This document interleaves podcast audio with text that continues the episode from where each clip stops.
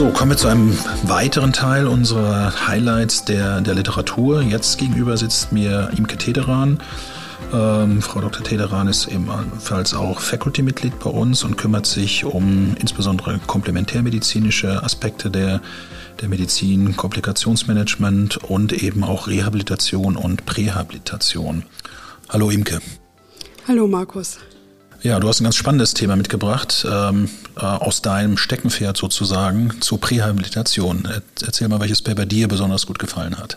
Ja, mir hat im vergangenen oder Ende vergangenen Jahres eigentlich ganz gut gefallen ein Paper zur Prähabilitation von Patienten vor einer radikalen Prostektomie, Roboter äh, assistiert.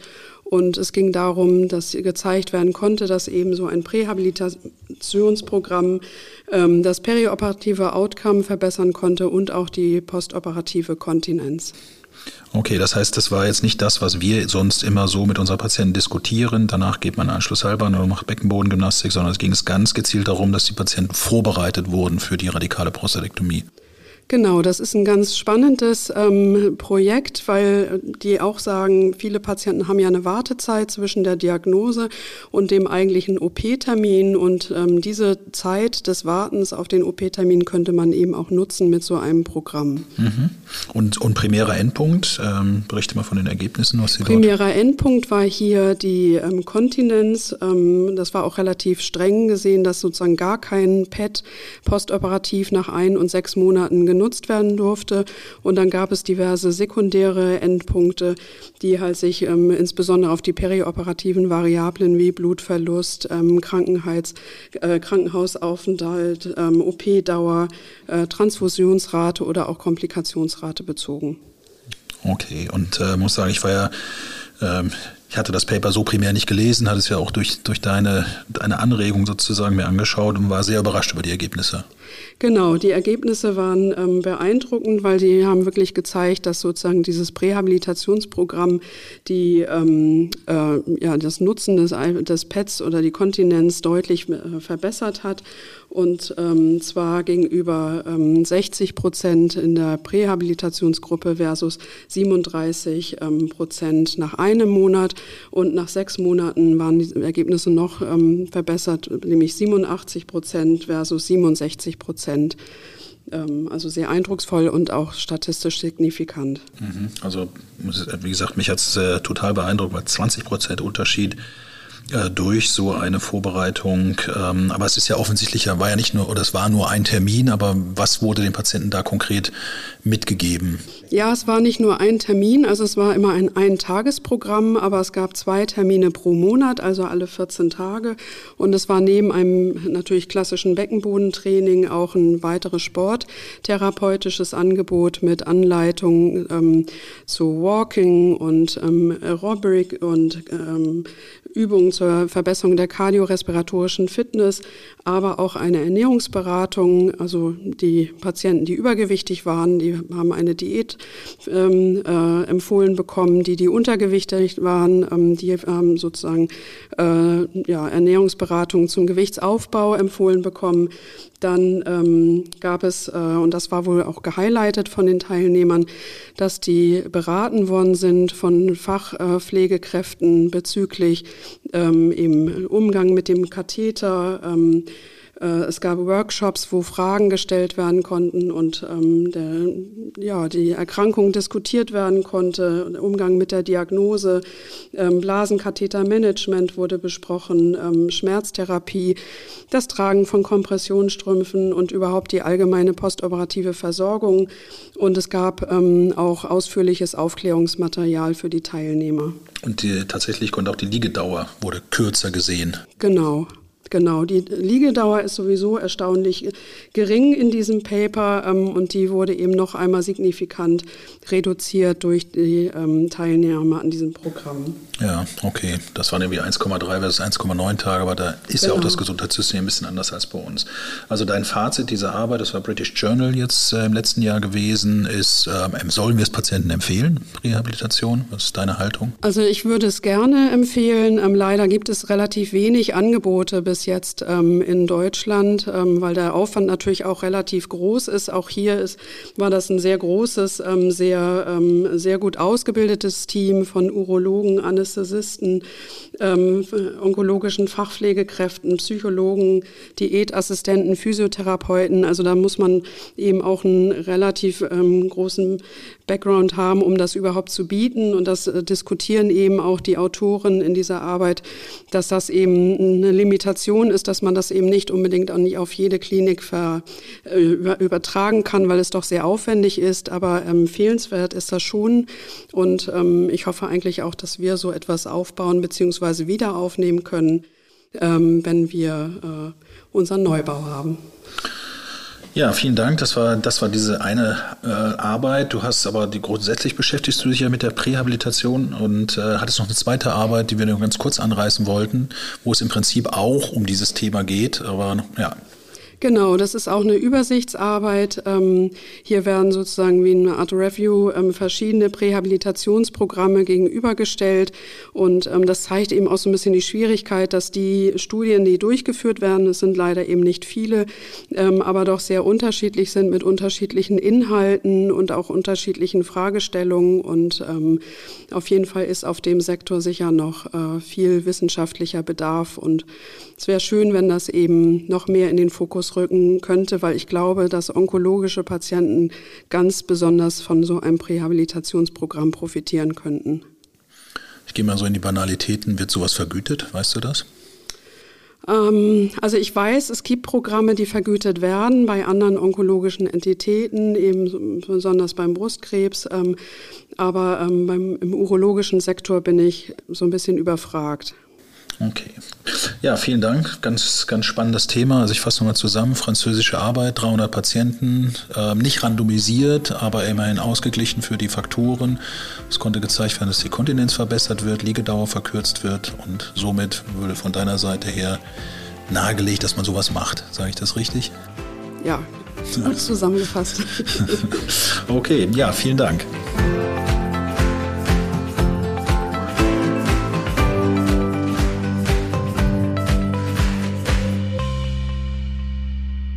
Als nächstes habe ich hier Dr. Michel, eines unserer Faculty-Mitglieder. Und Herr Michel hat uns zwei völlig unterschiedlich oder aus völlig unterschiedlichen Richtungen Arbeiten mitgebracht. Das eine ist eine chirurgische Arbeit zur nervschonenden radikalen Prostatektomie und das andere ist eine gar nicht urologische Arbeit, aber da wird Uwe uns vielleicht noch mehr drüber erzählen.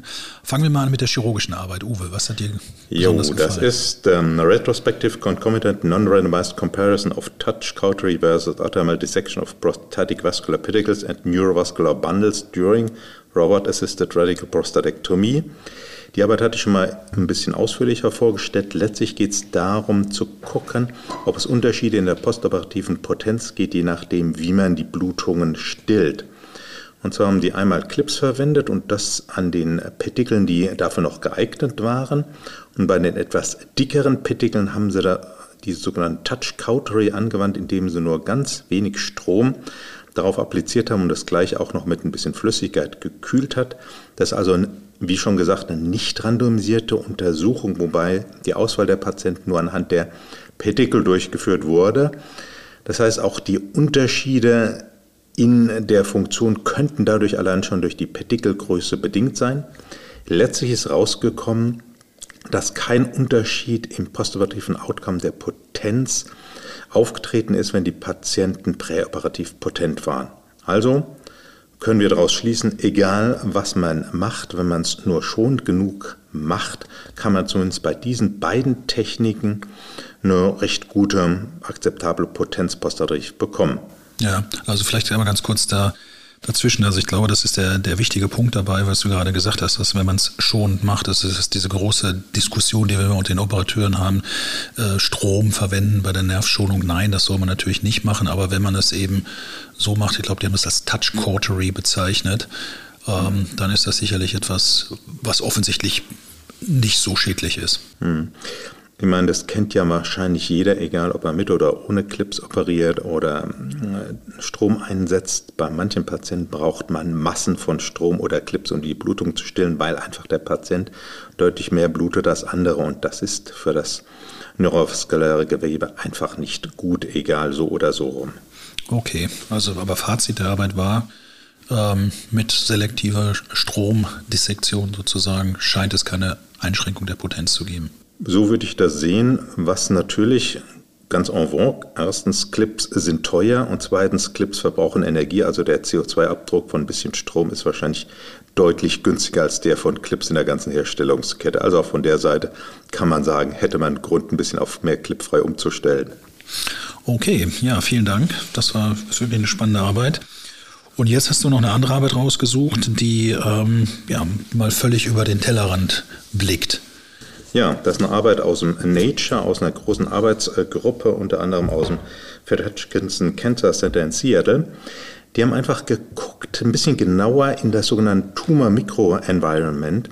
Wir wissen ja schon seit längerem, dass genau die Zell-Zell-Interaktion zwischen Krebszelle und der Umgebung, zum Beispiel anderen epithelialen benignen Zellen oder Bindegewebszellen, einen Ausfluss auf die ähm, Tumorausbreitung haben kann. Und was die Kollegen gemacht haben, mit sehr differenzierten Methoden geguckt, wie sieht das im Tumor aus. Und zwar haben die einmal kolorektale Karzinome und Mundbodenkarzinome genommen und geschaut, ob da Bakterien drin sind. Und sie konnten feststellen mit einer RNA-Fluoreszenz-In-situ-Hybridisierung, schwieriges Wort, dass im Tumor Bakterien drin sind, durchaus unterschiedliche Bakterien, und dass diese nicht überall im Tumor drin sind. Und sie haben dann weiter diese Bereiche herausgelöst und untersucht, um einmal zu sehen, wie sieht das aus mit der Abwehrbereitschaft, also der Zellverteilung von Abwehrzellen und konnten feststellen, dass in diesen Mikronischen eher ein immunsuppressives Areal vorherrscht. Und das kann uns darauf hinweisen, dass wir in Zukunft nicht nur zum Beispiel beim Prostatakarzinom auf Gleason-Grad und Tumorlänge und Standsanzahl gucken müssen, sondern vielleicht auch die bakterielle Besiedlung ein möglicher Faktor sein könnte. Verstärkt wird das Ganze durch Befunde, dass sie in weiteren Experimenten geguckt haben, ob dieses Mikroenvironment eine Auswirkung auf die Beweglichkeit von Tumorzellen hat. Und in der Tat konnten sie feststellen, dass in, geneigtem, in geneigter Umgebung sozusagen Einzelzellbewegungen der Tumorzellen gefördert werden, was wir als besonders malign ansehen, wenn wir Einzelzellpopulationen zum Beispiel beim Prostatakarzinom oder auch anderen Karzinomen im urologischen Bereich nachweisen können. Also eine ganz wichtige Arbeit, aber sicherlich nicht im Moment etwas für die allgemeine Pathologie, denn das sind extrem differenzierte Untersuchungsmethoden und die Wertigkeit die muss man herausfinden und da wird man wahrscheinlich unter Umständen auf künstliche Intelligenz zurückgreifen müssen, um diese Muster letztlich auch einschätzen zu können. Ja, sehr spannend, wird ja in vielen Tumorentität mittlerweile auch diskutiert, eben das Microenvironment sozusagen, dass nicht nur der Tumor selber ist, sondern auch die Umgebung, die dann dazu führt, dass zur Zellaussaat kommt, dergleichen. Weißt du, ob es fürs Prostatakarzinom, das war ja jetzt kolorektal und Mundbodenkarzinome, gibt es da irgendwas fürs Prostatakarzinom schon? Also es gibt andere Untersuchungen, wo die zum Beispiel die Produktion von Testosteron durch gewisse Bakterien durchaus unterstützt werden kann, sodass die antihormonelle Therapie unter entsprechenden Bedingungen möglicherweise etwas abgeschwächt wirkt. Also da gibt es schon Hinweise. Die Kollegen haben mit dieser Arbeit nicht speziell Prostatakarzinome untersucht, aber wie wir natürlich als Urologen wissen, da sind eine ganze Menge Bakterien drinnen, äh, sei es chronische, sei es ähm, akut im, nach einer Biopsie. Und wir hatten zumindest in einer unserer Untersuchungen nachweisen können, dass möglicherweise die ähm, Infektion einer, nach einer Biopsie und hier, wenn die Operation drei Monate danach erfolgt, dass möglicherweise das Auswirkungen schon haben kann auf das hm, biochemische Rezidiv. Da sind nur sehr präliminäre Ergebnisse, aber hatten wir auch feststellen können, ob das wirklich damit zusammenhängt. Da sind sicherlich weitere Untersuchungen auch im Bereich Prostatakarzinom notwendig. Ja, vielen Dank. Das sind spannende Ausblicke in eine ganz andere Richtung sozusagen. Und ähm, ja, da bin ich mal gespannt, was da in Zukunft an Untersuchungen zum Prostatakarzinom ähm, publiziert werden wird. Vielen Dank, Uwe. Jo, bitte. Und viel Spaß weiterhin.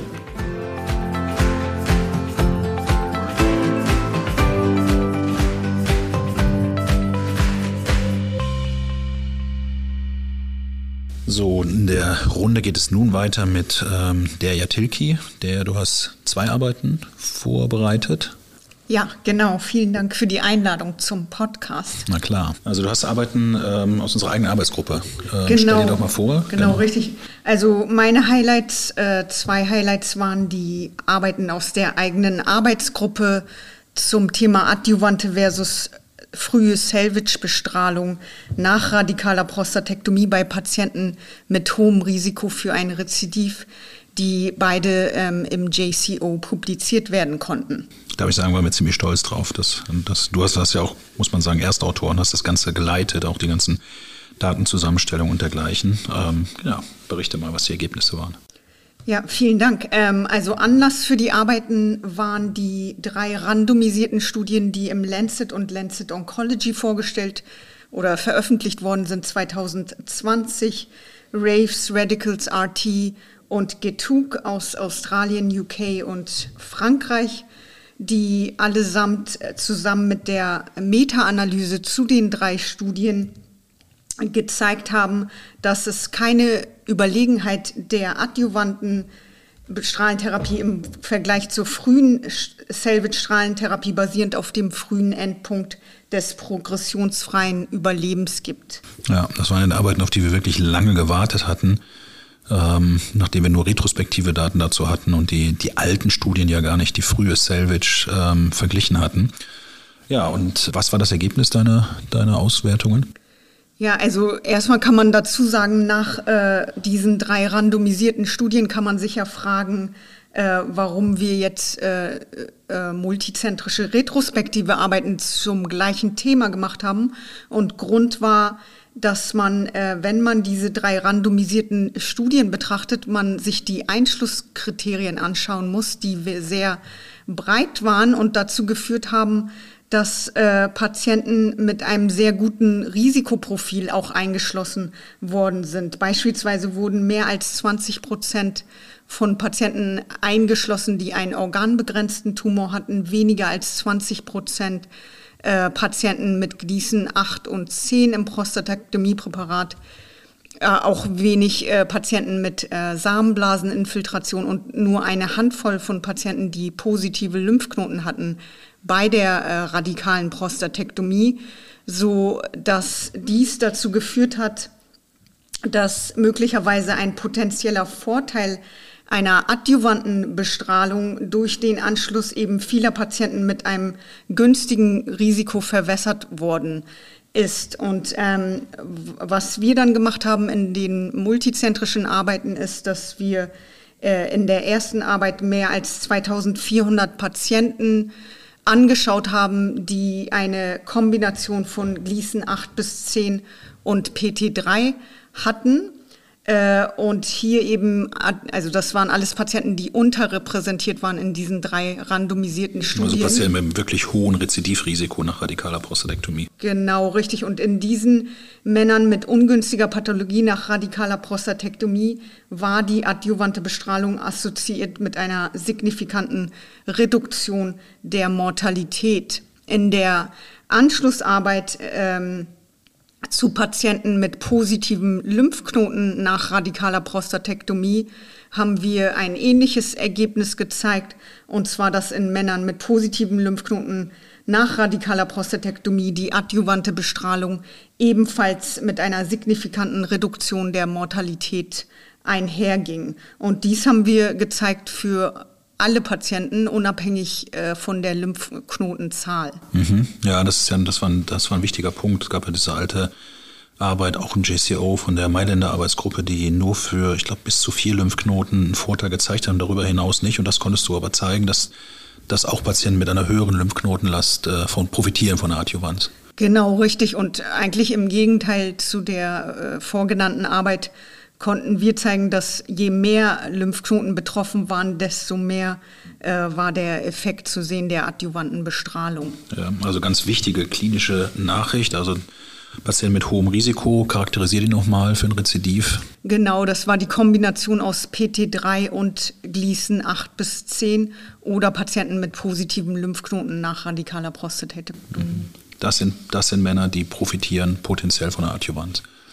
Du bist du ja auch, und da darf ich sagen, sind wir auch stolz drauf, du bist ja auch ähm, Mitglied der Europäischen Leitlinienkommission und äh, die Arbeiten, die du äh, publiziert hast, wie, wie, sind, wie ist das Statement in den Leitlinien aktuell bezüglich der Adjuvanz? Also die aktuellen Leitlinien empfehlen die adjuvante Bestrahlung immer noch in ausgewählten Patienten. Und ähm, die äh, Leitlinien begründen es damit, dass wir das erstmal zehn Jahresdaten zum onkologischen Outcome und vor allen Dingen Ergebnisse zum metastasenfreien Überleben abwarten sollten und eben aufgrund des geringen Anteils an Patienten mit einer Kombination mehrerer Risikofaktoren in diesen drei randomisierten Studien wir bei den Patienten mit einer Kombination Gleason 8 bis 10 plus PT3 oder positive Lymphknoten eine adjuvante Bestrahlung erwägen sollten. Ja, sehr gut. Klare Nachricht, wichtig für unsere Patienten. Vielen Dank. Dankeschön.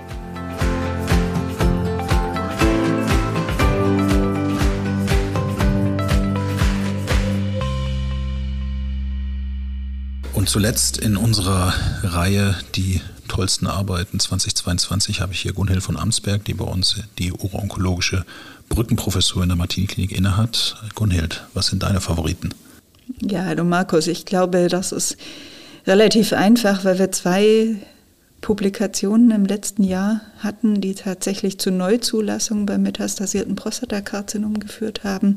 Das ist einmal aus der Arasens-Studie resultierend die Kombination aus Darolutamid und Docetaxel fürs hormonsensitive Prostatakarzinom und aus der Propel-Studie die Kombination aus Abiraterone und Olaparib für die Erstlinie des MCRPCs, wobei die Zulassung tatsächlich ähm, da relativ viele Freiheiten lässt und auch für eine All-Comer-Population jetzt den PARP-Inhibitor möglich macht.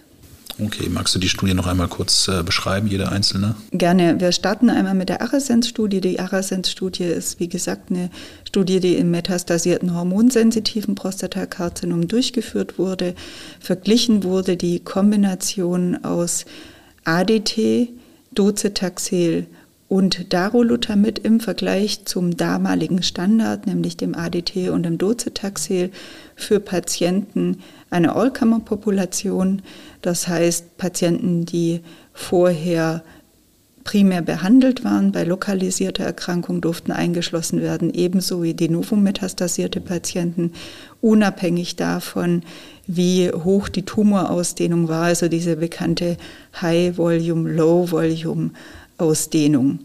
Und das Ergebnis der Studie war, dass die Trippeltherapie, also New Hormonal Agent, ADT und Docetaxel, effektiver war als die Duplette mit Docetaxel und ADT, was die Gesamtüberlebenszeit angeht, aber auch was viele sekundäre Endpunkte angeht. Und deswegen die Neuzulassung hier in diesem Setting für das hormonsensitive Prostatakarzinom. Gut, große, große Diskussion geht es ja immer jetzt darum, Doublette oder Triplett für alle, deine Charakteristik, deine Entscheidungskriterien? Ich glaube, das kann man nicht ganz kurz diskutieren, sondern das, was dieser Studie gefehlt hat, aufgrund der historischen Entwicklung der Therapie, war der Vergleichsarm mit New Hormonal Agent und ADT, das heißt der intensivierten Hormontherapie. Deswegen tun wir uns alle ein bisschen schwer im Moment, so die Patienten herauszufiltern, die jetzt Trippeltherapie bekommen sollen im Vergleich zur intensivierten Hormontherapie. Was wir, glaube ich, festhalten können, ist, dass diese Patienten für die Trippeltherapie, Chemotherapie fit sein müssen und sollen. Und dann würde ich tendenziell vor allem eine Patientengruppe mit Hochrisikovolumen in der de novo metastasierten Situation für die Trippeltherapie vorsehen wollen, weil wir ja wissen, dass die Metachron Low Volume metastasierten Patienten per se insgesamt eher eine bessere Prognose haben und wir hier eher über Deeskalationsstrategien sogar manchmal schon beginnen nachzudenken, wobei hier ganz klar der Standard im Moment die intensivierte Hormontherapie sein sollte. Sehr gut. Ja, das ist, glaube ich, eine ganz hilfreiche, klare Unterscheidung.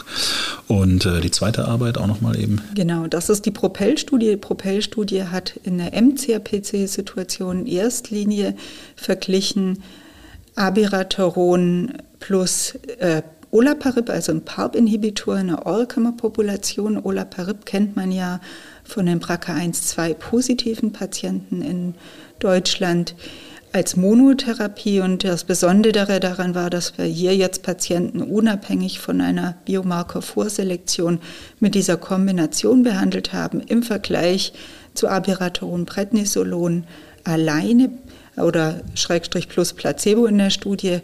Und das Abiraterone soll dabei einen Braccanas-Effekt in der Krebszelle schaffen. Und wir haben tatsächlich gesehen, dass für diese Population, für die nicht Biomarker selektionierten Patienten das radiologisch progressionsfreie Überleben länger war als mit der alleinigen Hormontherapie mit Abiraterone plus ADT. Und das hat auch zur Neuzulassung geführt. Hier haben wir im Januar oder nee, pardon, im Februar dieses Jahres beim ASCO-GU jetzt das Update zum Overall Survival gesehen. Positiver Trend für die Kombi, auch für die Biomarker negativen Patienten, also das heißt die ohne äh, Defekt in der HRR ähm, Reparatur, also in der homologen DNA-Reparatur, aber deutlich weniger ausgeprägt vom Effekt her als natürlich bei den Patienten, die so einen Defekt in der homologen Reparatur haben und der, wo ja logischerweise dann auch die PARP-Inhibitoren greifen.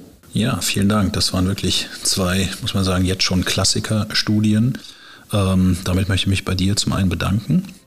Zum anderen, ähm, wenn Sie das alles ein bisschen mehr im Detail hören möchten, möchte ich auch gerne Appetit machen auf unsere, unser Archiv unserer Podcasts. Also Sie können unter Spotify oder Apple gerne nochmal nachhören. Wir haben die Arasense als auch die Propel-Studie sehr ausführlich nochmal mit den kleinen Details äh, diskutiert und ähm, ja, ich hoffe, es hat gefallen. Dir, Gunhild, vielen Dank. Vielen Dank.